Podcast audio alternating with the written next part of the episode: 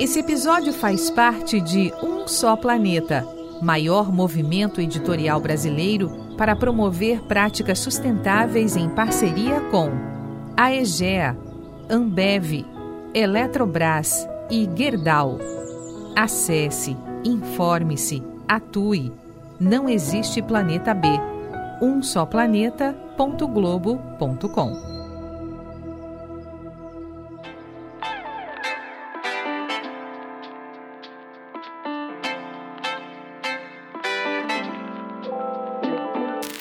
Oi, pessoal, sejam bem-vindos a mais um episódio do podcast Vida Sem Carne. Aqui quem fala é Nicole Gasparini, repórter do Um Só Planeta. Nosso papo de hoje é com o empreendedor Max Petrucci, fundador da Mata, startup que desenvolve produtos 100% integrais e à base de plantas, a partir de 15 superalimentos da floresta amazônica, como cacau, cupuaçu, castanha, guaraná, entre outros. A missão da empresa é reconectar a humanidade às suas origens, combinando nutrição, ciência e saberes ancestrais para manter a floresta em pé. Vem com a gente conhecer melhor essa história. Bom, Max, vamos lá. Para começar, eu gostaria de saber como que é, eu estava vendo que a empresa se posiciona como uma empresa que alia a ciência aos saberes ancestrais para oferecer a superalimentos regeneradores. O que, que significa isso exatamente? Se você puder contar um pouquinho que, que são esses superalimentos e como que isso gera regeneração para o planeta?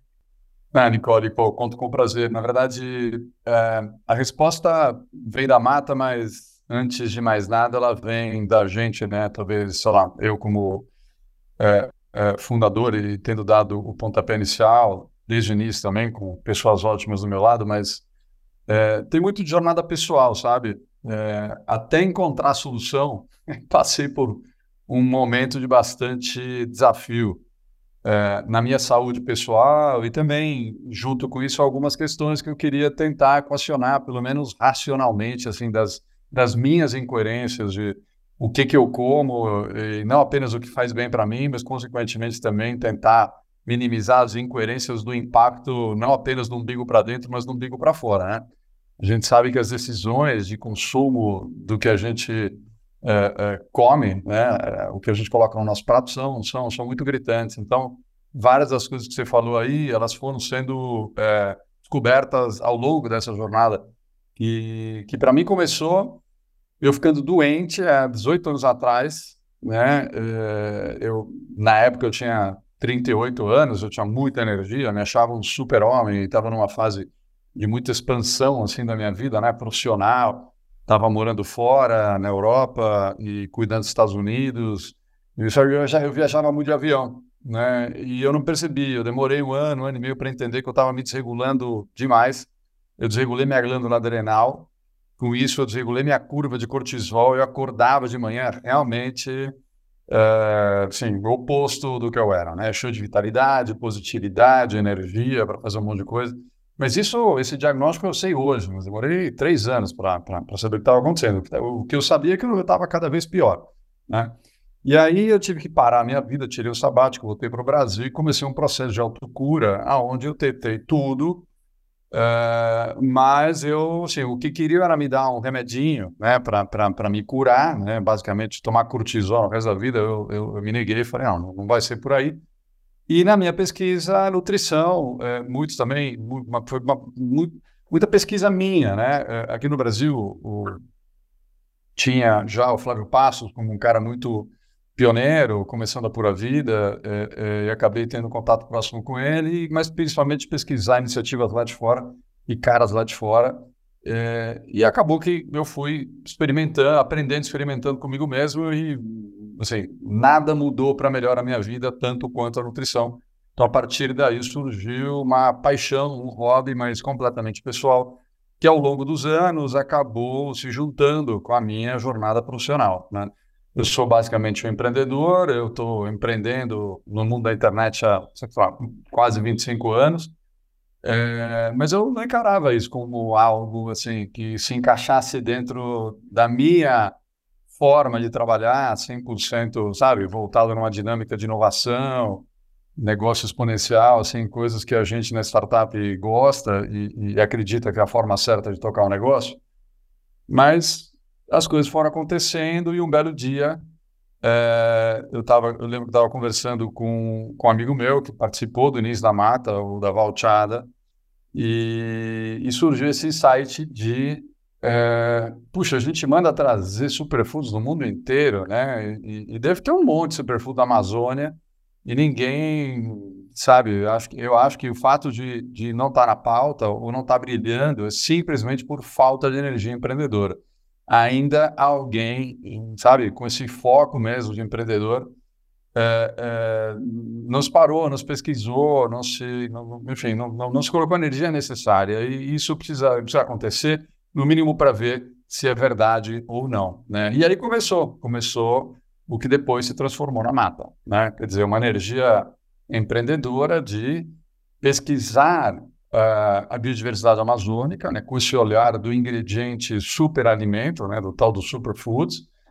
É, a partir daí, é, procurar fazer alimentos ultranutritivos, né, que sejam muito bons para quem consome, mas que ao mesmo tempo, além, né, como eu gosto de dizer, sejam regenerativos do umbigo para dentro, né, porque eles trabalham muito bem, principalmente a questão do teu microbioma, a gente pode falar um pouco mais sobre isso, que é a enormidade de vida, né, complexidade de vida que a gente traz para dentro da gente e que fica aqui no, no, na, nossa, na nossa microbiota, né, que eu gosto de chamar de microbioma, para fazer uma analogia direta, óbvia e contundente com o macrobioma, no caso da floresta amazônica, que é de onde vêm os ingredientes, né, e consequentemente a vida que você traz de dentro para fora quando você escolhe ter uma alimentação baseada nos ingredientes ultranutritivos da Amazônia. Né? Então, essa foi a equação da mata, esse foi o insight, e essa jornada, que já é uma jornada empreendedora há mais de três anos, hoje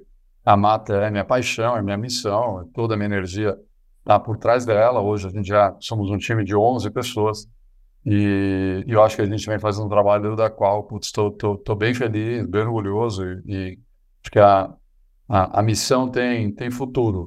E desde, desde, que, o, desde que a mata ainda estava ali nesse momento inicial para hoje, né? Primeiro eu gostaria de entender quanto tempo faz isso e o que, que você foi descobrindo, quais foram os desafios e as oportunidades que o próprio caminho foi revelando para você, né? Tanto é, na, na, questão de impacto mesmo, impacto social e ambiental. Então, é, o que, que você foi descobrindo dessas comunidades que estão ali trabalhando e produzindo es, esses insumos da sociobiodiversidade amazônica, quanto na questão ambiental, quanto na questão regenerativa do corpo, os nutrientes que são necessários, enfim, o que, que você foi descobrindo ao longo desse percurso de mata mesmo?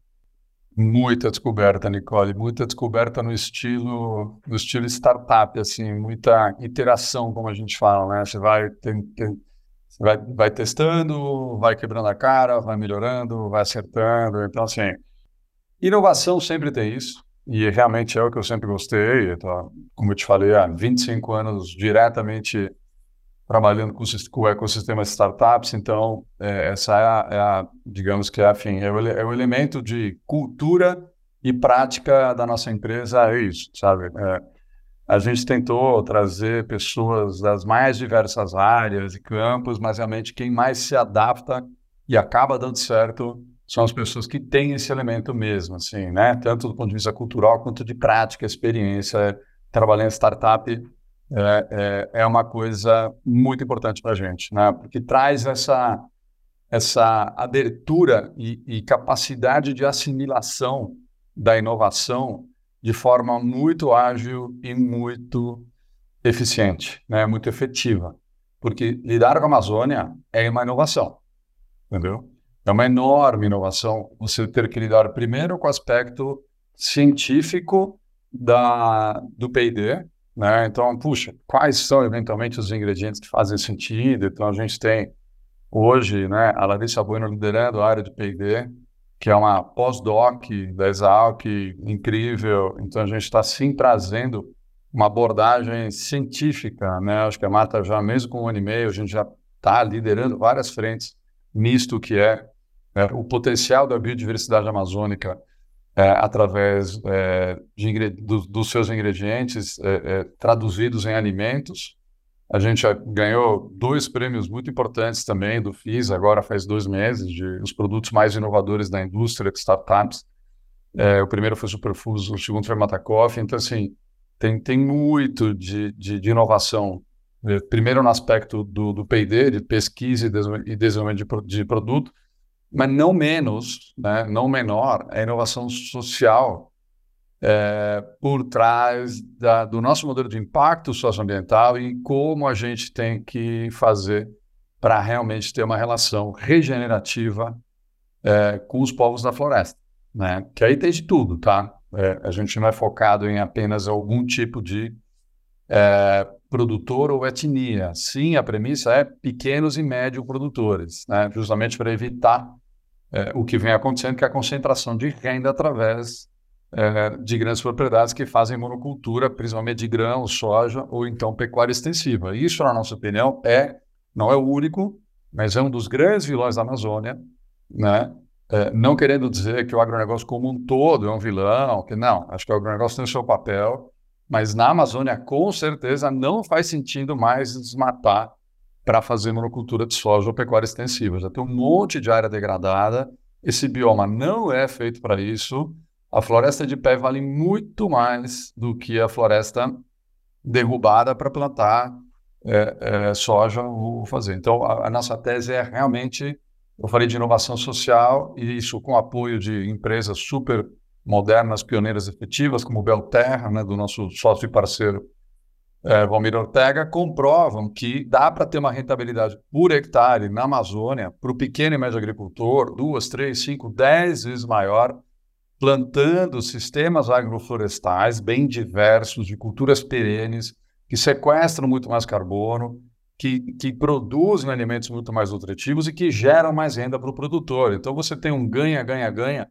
absurdo, entendeu? Então você tem aí uma inovação que também é social no sentido de como lidar com essas comunidades é, e que, de novo, podem ser desde comunidades com uma origem é, europeia, como é o caso da, do RECA, né, que são é, principalmente alemães que foram para lá na década de 80 e tem um trabalho lindo de se transformarem em, em, em produtores de safra modelo, ou comunidades, por exemplo, como a Sateremaué, que é uma etnia, são considerados os filhos do Guaraná, que a gente esteve lá agora com eles faz duas semanas, uma vivência linda, cheia de desafios, mas muito, muito aprendizado, e, e, eles são os fornecedores do nosso Guaraná, no, no, produto que a gente lançou agora, que chama Mata Coffee. Então, tem uma grande inovação social junto com uma inovação empresarial de como colocar tudo isso e transformar num negócio realmente efetivo, é, que rode, que traga resultado para todo mundo e basicamente assim, que cresça, que escale, que escala é importante, tá? É, eu ouço algumas vezes algumas pessoas, principalmente do ecossistema amazônico, falar com, falar mal da escala e eu humildemente não entendo como a gente vai conseguir é, ajudar a Amazônia se não tiver as empresas, né, e particularmente as startups que elas trazem soluções novas e que escalem, entendeu? Porque é uma questão de tamanho e de urgência. Entendeu? O problema da monocultura de soja e da pecuária extensiva é um problema de tamanho e urgência. Não é um problema de debater, não é um problema intelectual, não é um problema de ONG e nem é um problema governamental. Entendeu? O caso da grilagem, o caso da mineração, sim, isso é comando e controle. Está errado, o Estado precisaria sim ir lá e, e parar o que está sendo feito errado. Agora, quando você fala de é, monocultura de soja e pecuária extensiva que derruba a floresta, a única solução é você trazer uma solução viável que dê mais dinheiro. Entendeu? E para isso você tem que trazer inovação. Para isso você tem que ser efetivo.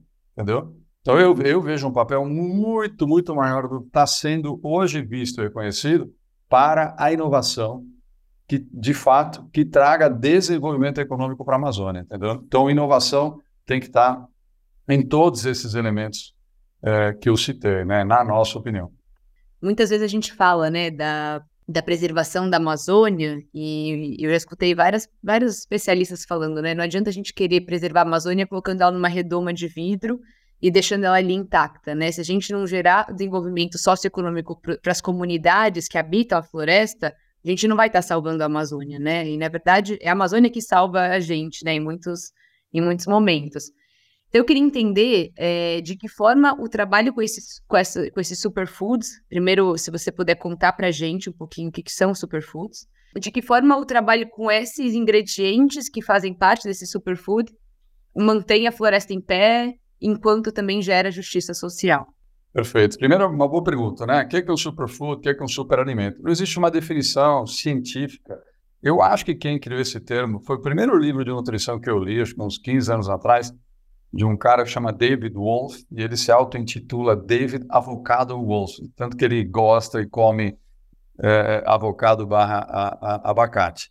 E, mas o conceito dele é muito legal, pelo menos assim, para mim foi uma excelente porta de entrada para nutrição, que ele falou assim, olha, você come uma determinada quantidade de comida, tem é, ingredientes, comidas que são ultra nutritivas e outras não. Então, por exemplo, quando você come um amido, um açúcar, eles são energia, mas eles são uma energia vazia né, eles não é, te trazem os nutrientes, né, tanto macronutrientes, que é o caso das proteínas, em primeiro lugar, que são os nossos bloquinhos de construção, né, como se diz, é, exportando essa palavra do inglês, que eu, eu, acabo lendo mais literatura de nutrição em inglês do que em português, mas são os nossos bloquinhos de, de né, ou seja, todo, todos os nossos tecidos é, se fazem a partir dos aminoácidos que vêm das proteínas. Depois tem as gorduras boas, que também, uma grande parte dos nossos tecidos é, são gorduras, você tem as fibras prebióticas que não têm valor energético, mas que são muito importantes e a gente não pode deixar de falar de novo sobre essa questão do, mic do microbioma, né? a quantidade de vida,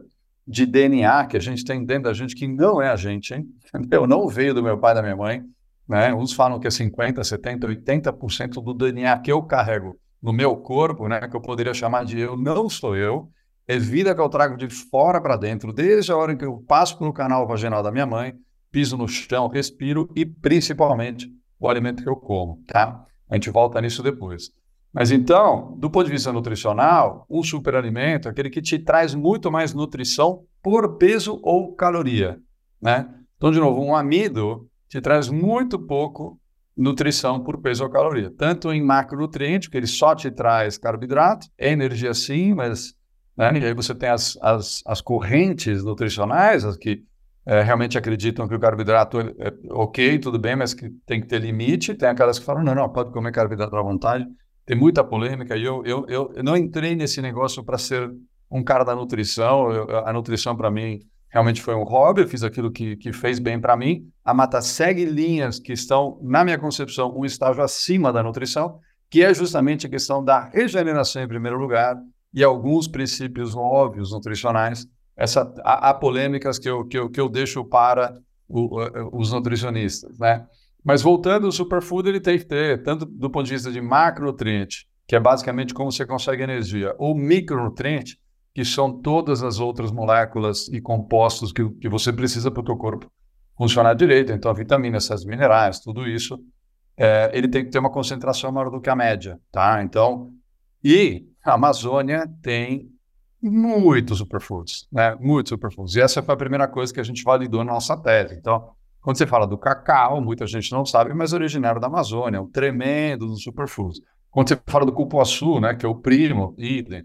Quando você fala de açaí e até aí, e da castanha, até aí você está falando do, dos que já se conheciam. Só que tem uma lista de mais de 100 ingredientes é, que são é, superfoods e que é uma questão de realmente conhecê-los melhor, ver ou seja, ir mais a fundo na ciência moderna, é, ir sempre batendo com a sabedoria ancestral, que foi um ponto que você trouxe, e que eu acho que é um ponto muito bonito, porque, infelizmente, várias etnias, a gente está aprendendo e constatando isso, em função do processo de colonização, muitas delas perderam até essa sabedoria, sabe? De quais os ingredientes que elas mais usavam e tal. E a gente está interagindo com algumas delas até para ajudar a resgatar e ajudar a implementar né, o uso destes ingredientes amazônicos que a gente, pelo, é, é, pelo campo da ciência, comprovou que são superalimentos e que eu acho que, com certeza, muitos deles eram usados de forma ancestral, mas foram esquecidos por questões, de novo, como colonização e tudo mais, né? Então, primeira pergunta com relação à nutrição, o que é um superalimento? É, e, e aí, até fazendo esse gancho com é, qual a contribuição da sabedoria ancestral e qual a contribuição da, da ciência, além dessa questão de saber qual é o, o, o ingrediente, é, vem essa sabedoria de o, como produzir esse ingrediente, como plantar esse ingrediente, né? E aí é que entra a enorme contribuição de sabedoria ancestral dos povos da floresta. Né? Pouca gente sabe que a Amazônia tem história de, sim, 14 mil anos registrados cientificamente, né? De populações enormes, fala-se em milhões de pessoas habitando a Amazônia. Isso quando a Europa é, tinha, sei lá, muito menos gente. Né? Então, teve civilizações muito desenvolvidas em vários aspectos, e principalmente no que diz respeito à a, a, produção de alimentos né? e, e outras é, espécies que eram importantes para o homem na floresta. Né? Não existe esse conceito de floresta virgem. A floresta ela é toda ela é, modificada, adaptada é, a, através de milhares de anos para os povos que lá habitaram, né? É, e aí, fazendo um gancho com um ponto que você trouxe, tipo, é, muita gente acha que, é, é, na verdade, a solução da Amazônia é ela ser mantida como está, né? Ou seja, é você fazer conservação. Sim, mas o que, significa conservação para os 25 milhões de pessoas que habitam lá? Entendeu? É um pensamento ainda muito colonialista você achar que a solução é você é, é, comprar carbono e, e, manter aquela terra como está, né, sem gerar nenhum tipo de contribuição para as pessoas que habitam lá, entendeu? Porque a humanidade, ela simplesmente é proble o problema e tomar a solução de tudo que a gente está discutindo.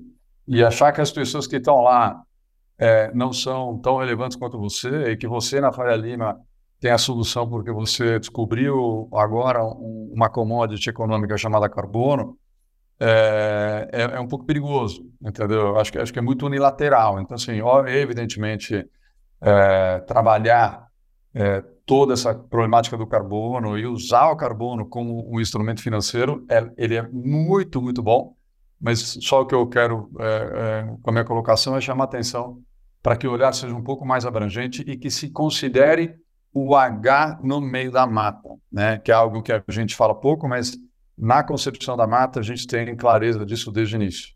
Né? Que a nossa missão é reaproximar a humanidade da floresta e que não dá para pensar a floresta sem pensar realmente no fator humano, né? em todas as pontas, tanto ancestral, né? a legitimidade que esses povos da floresta têm, a sabedoria que eles têm, a importância que eles têm em manter essa floresta protegida, mas evidentemente dentro de um sistema né, que hoje seja benéfico para eles. Né? E hoje eles não são as mesmas pessoas que eram há 14 mil anos atrás, então você tem de tudo.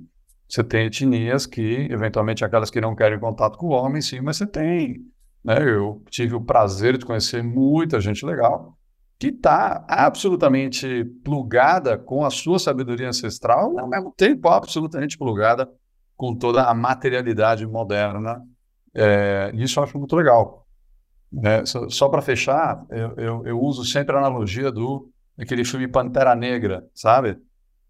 E, e eu sempre falo que eu, eu, quero um futuro Pantera Negra, eu não quero um futuro Avatar, entendeu? O, o, a narrativa do Avatar é muito bonita, eu acho linda e tal, mas ela ainda fala de uma dicotomia de, né, de ah, é, ou uma sociedade completamente ancestral ou uma sociedade completamente material e as duas em conflito, né? E, e Pantera Negra mostra uma galera empoderada no máximo, né? Completamente né, ligada na sua espiritualidade, ancestralidade, mas num nível de abundância material também, inclusive, é muito maior do que, do que a gente. Eu acho muito bonita essa visão. Eu, eu, eu, eu acredito nela. Eu acho que, acho que a gente vai evoluir consciência e consciência para um lugar que a gente desconhece. É, é, e não esse mundo distópico que às vezes a gente, né, é, é por motivos reais, a gente teme que, que venha acontecer. Né? Muito bom. Gostei muito dessa da analogia do Avatar e do Pantera Negra. É, gostaria de saber um pouco, então, quais são esses produtos que a Mata oferece, quais são esses ingredientes da floresta que vocês trabalham, que são superfoods. Enfim, contar um pouquinho pra gente. Você falou que também teve um lançamento agora recente, se você puder contar um pouquinho mais pra gente. Perfeito. Bom, a gente começou com um produto, como startup, né? A gente tem o tal do PMF, que é o Product Market Fit, né? Então, a cartilha manda você fazer pouca coisa muito bem feita, aos poucos, né? Como se fossem estágios do videogame, para que você possa. Bom, passei pelo estágio número um, agora eu vou para o dois. Passei do estágio número dois, agora eu vou para o três, né? Que é onde eu também, por já ter 35 anos de, de mercado e 25 de startup, sou, sou mentor da Endeavor, sou investidor anjo, advisor de algumas. Eu, eu, eu, levo muito a sério algumas premissas e essa é uma que a gente levou e tem dado certo, portanto, eu recomendo para todo mundo. A gente começou com um único produto, um único SKU, né, o único item de venda, que foi o Superfoods, né, que é um produto que é um produto em pó, que é como se fosse um shake, né? Então você com dois scoopzinhos, com duas colheres de 20 gramas, você tem uma dose snack ou com três, com uma colher a mais, você substitui uma refeição como um todo. Porque são 15 ingredientes, todos eles super alimentos, então com uns 40 gramas ou com 60 gramas, você substitui um prato de comida. Então ele te entrega tudo o que você precisa. E é um preço bastante justo. Pra você ter uma ideia, esse prato de comida custa 25 reais, que é o preço de um Big Mac. Entendeu? Então, é, né, não acho que é, o, um, um, um prato de comida com a entrega nutricional para você, né, do umbigo para dentro, além de todas essas vantagens do umbigo para fora, é, custar o que custa um Big Mac, é, não seja é, de fato um, uma comida elitista ou, ou, nem mesmo cara. É, mas, enfim, só fazendo um, um parênteses aqui. É, e ele pode ser, por ser comida, ele pode ser usado como substituir o café da manhã, substituir o jantar, ou, de novo, se algum dia você quiser por algum motivo de praticidade e tal, substituir uma refeição inteira, que evidentemente não é o que a gente. É, não é o, o, caso de uso mais predominante. Eu faço isso quando eu, sabe, onde eu vou, vou viajar de avião, ou não vou ter acesso a uma comida que eu julgo saudável, boa, eu substituo a refeição numa boa. Mas eu costumo usar como lanchinho da tarde, tá? E esse, esse primeiro produto, graças a Deus, foi muito bem. A gente teve muita aceitação é, e principalmente pela contribuição nutricional que ele traz de regulação do intestino. Ou seja, toda a tese nutricional da Mata, em primeiro lugar, ela é baseada nas premissas da regeneração, né, que é alimento que nutre a tua capacidade de você regenerar você mesmo, né, de contribuir com a tua saúde, principalmente a partir da saúde do intestino, né? Então, você tem, no primeiro momento, já uma regulação mecânica do intestino, né? porque por é, existem N potenciais problemas ou, ou, ou, graus do problema, mas uma má alimentação, não apenas uma má alimentação, pode levar a uma desregulação mecânica, que significa você ir no banheiro menos de uma vez ou mais do que três vezes por dia, né? o que faz com que você ou fique né, com alimento tempo demais absorvendo coisa que não é para absorver, ou tempo de menos e não conseguindo absorver. Então, o básico de saúde do intestino é você ir no banheiro de uma a três vezes. E mata faz isso muito bem, principalmente pela predominância de fibra prebiótica, né? É, além de vários é, fitocomponentes que ajudam demais na segunda parte, que é a regulação metabólica, que aí é onde entra a nutrição mesmo, né? Então, em uma semana, regular o intestino no aspecto mecânico, pelo menos, em mais, três semanas, né? Te ajudar a já a, a, regular, inclusive, tua curva glicêmica, né? Através da relação carboidrato e gordura, te trazer uma boa proteína. A mata tem muita proteína boa, vegetal, plant-based, né? A composição, o aminograma dessa proteína é muito boa, mas não só. Ele não é somente proteína, né, como uma proteína isolada, né? É, e aliás, a proteína não é isolada, a gente está falando do alimento mesmo. Chegou numa composição né, de entrega macro é, de macronutrientes, proteína, gordura e carboidrato, muito otimizada com os próprios alimentos, sem usar é, nada isolado. Né? Além de ser tudo regenerativo, tá? Que acho que a gente falou sobre isso, né? Não entra monocultura na mata tudo é, é, é, espécie perene da Amazônia, que é ou extrativista, como o caso da castanha, que cai da floresta, ou de fato o que o homem planta, mas no sistema agroflorestal, que é uma mini floresta. Né? É, e aí, falando então dos benefícios da, da, da, desse primeiro produto mata para a nutrição, uma primeira semana regular o intestino, do ponto de vista mecânico, em três semanas já te trazendo uma curva, entre aspas, não cetônica, né, que é essa questão de diminuir ao máximo o carboidrato, mas regular a quantidade de carboidrato e, consequentemente, tua curva de insulina tem uma série de vantagens metabólicas. E três meses é onde eu acho que todo e qualquer é, hábito é, te traz mudanças é, exponenciais e permanentes, né? E, e, sim, a gente, com esse primeiro produto, a gente já está com ele há um ano e pouco e os resultados estão sendo incríveis. Assim, muita, muita gente dando depoimentos lindos, assim, que até emocionam, assim, pessoas que tinham doença de Crohn, doenças sérias de intestino, muita gente que melhorou né, na, na fase 1, ou na 2, ou na 3, e, consequentemente, isso se traduz, se traduz em sucesso do negócio. Então, a gente sim, a gente está, sim, nossas vendas não param de crescer, a gente já está num patamar bastante elevado numa startup que tem apenas um ano de vida, principalmente o índice de recompra, né? É, então, a gente passou muito bem pelo Product Market Fit. Né? E agora a gente entra num crescimento um pouco mais exponencial, lançando outros produtos. E a gente lançou agora, mês passado, o nosso Mata Coffee, que é um café funcional amazônico. Né? Que o que ele traz como benefício, diferente do primeiro, que é alimento, é, que é, te traz macronutrientes, esse é um energético. Então, ele é um café, para quem gosta de café, né, para quem gosta de, de, uma boa dose de energia né, no início do dia é, ou no meio da tarde, que é meu caso também. É, a gente juntou os benefícios do café, inclusive o café verde também, né, que não tem é, cafeína, mas ele tem é, antioxidantes incríveis, né? É, com a marapuama, que é um energético também de uso ancestral pelos povos originários, e principalmente pelo Guaraná né, que é onde a gente está fazendo uma parceria muito bonita com o Sateremaué, que, que é a etnia é, que domesticou o Guaraná. Né? a gente esteve lá nessa época super delicada que a Amazônia está passando.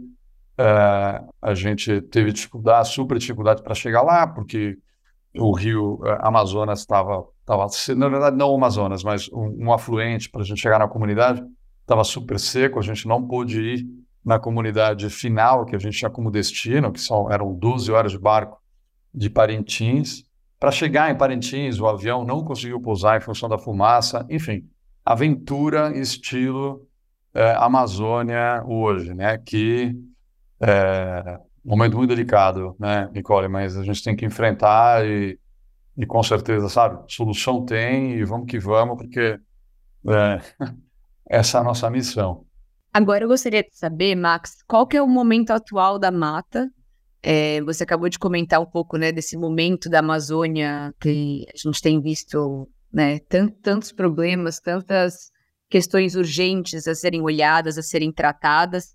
É, gostaria de saber um pouco sobre o quanto a mata tem se alinhado também a esse momento da Amazônia e quais são as perspectivas para curto, médio e longo prazo.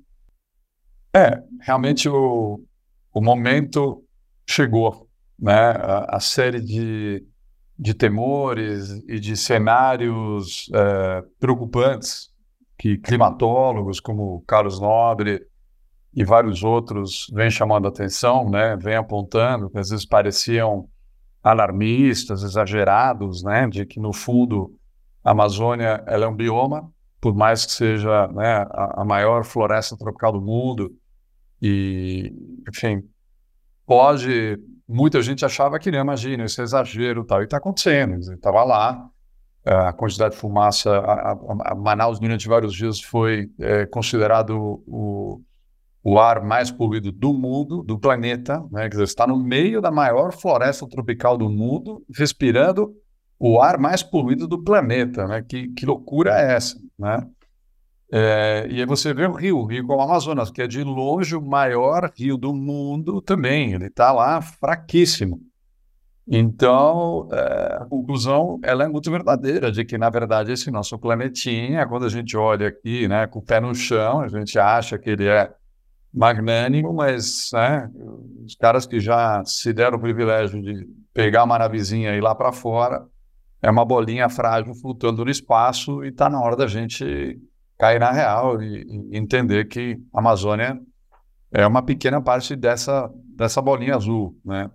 E ela é frágil e ela sim precisa ser cuidada e a hora é agora.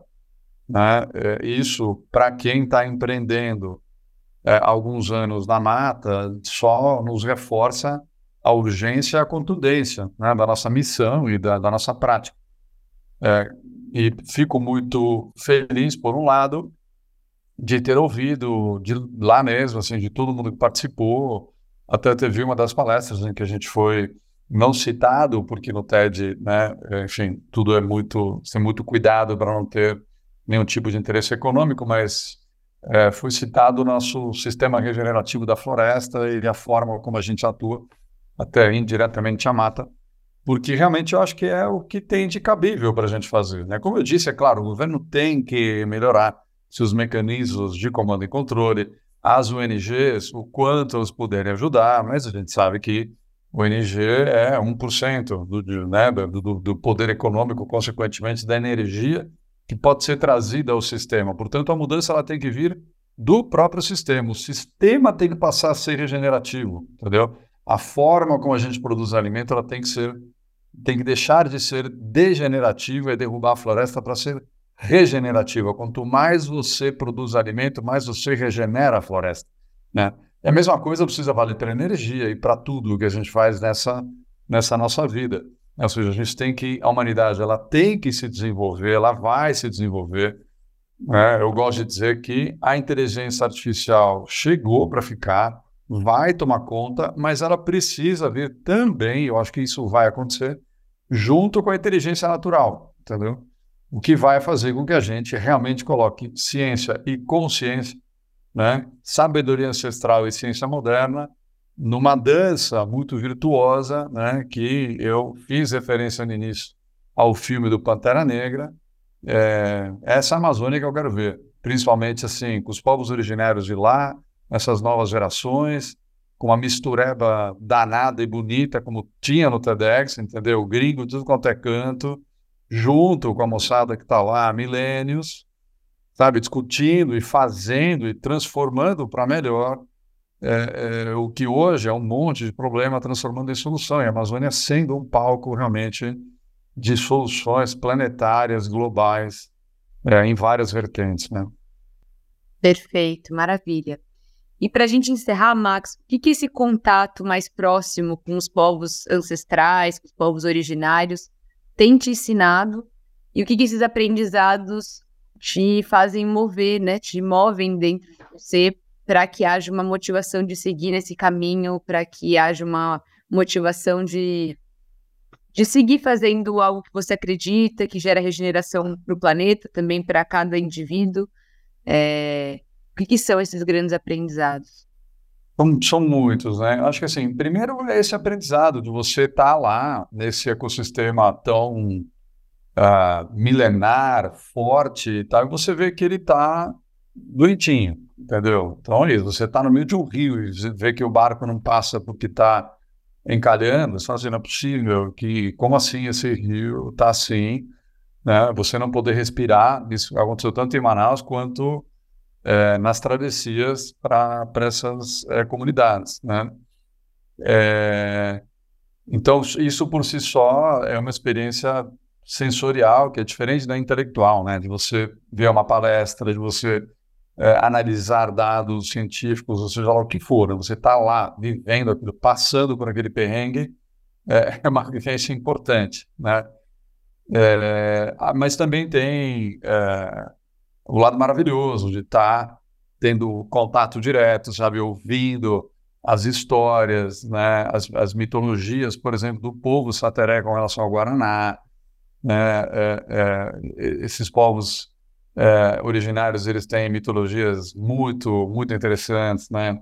De como nasceu o Guaraná, como eles se relacionam, e como eles domesticaram o Guaraná, como eles lidam com o Guaraná hoje, né? Trazendo abundância financeira e material para várias coisas que, que eles hoje eles precisam, sabe? E, assim, e o que se aprende, eu acho, saindo né, da nossa realidade, da nossa redoma, expandindo é, a nossa vida e tentando fazer coisas junto com essas pessoas, é, que no fundo é o tremendo ganha-ganha, né? A gente pegar o ingrediente que eles fazem com toda essa ancestralidade, toda essa qualidade, eles têm um processo produtivo que é absurdamente qualificado, nem se compara, né? O Guaraná que a gente, sei lá, pode comprar numa cadeia mais industrializada, porque existe o Guaraná plantado de forma monocultura, né?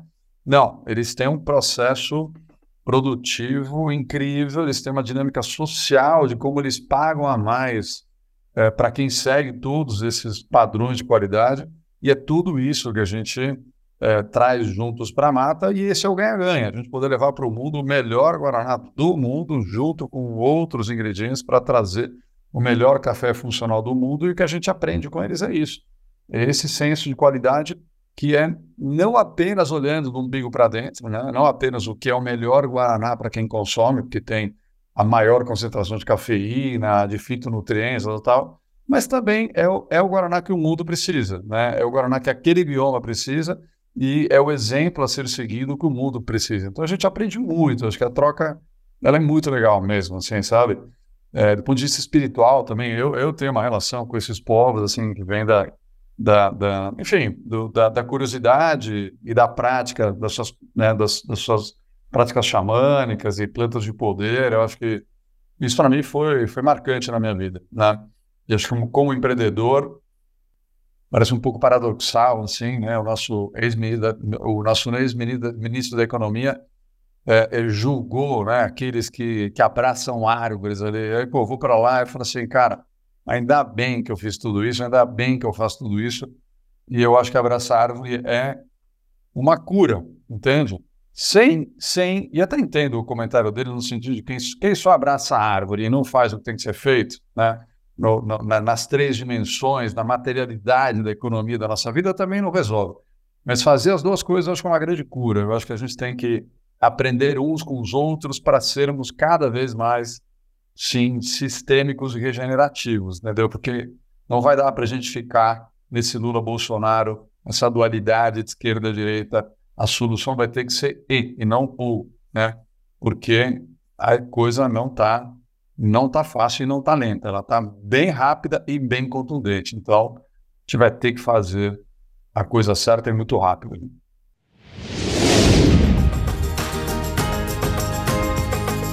Esse podcast é um oferecimento de um só planeta.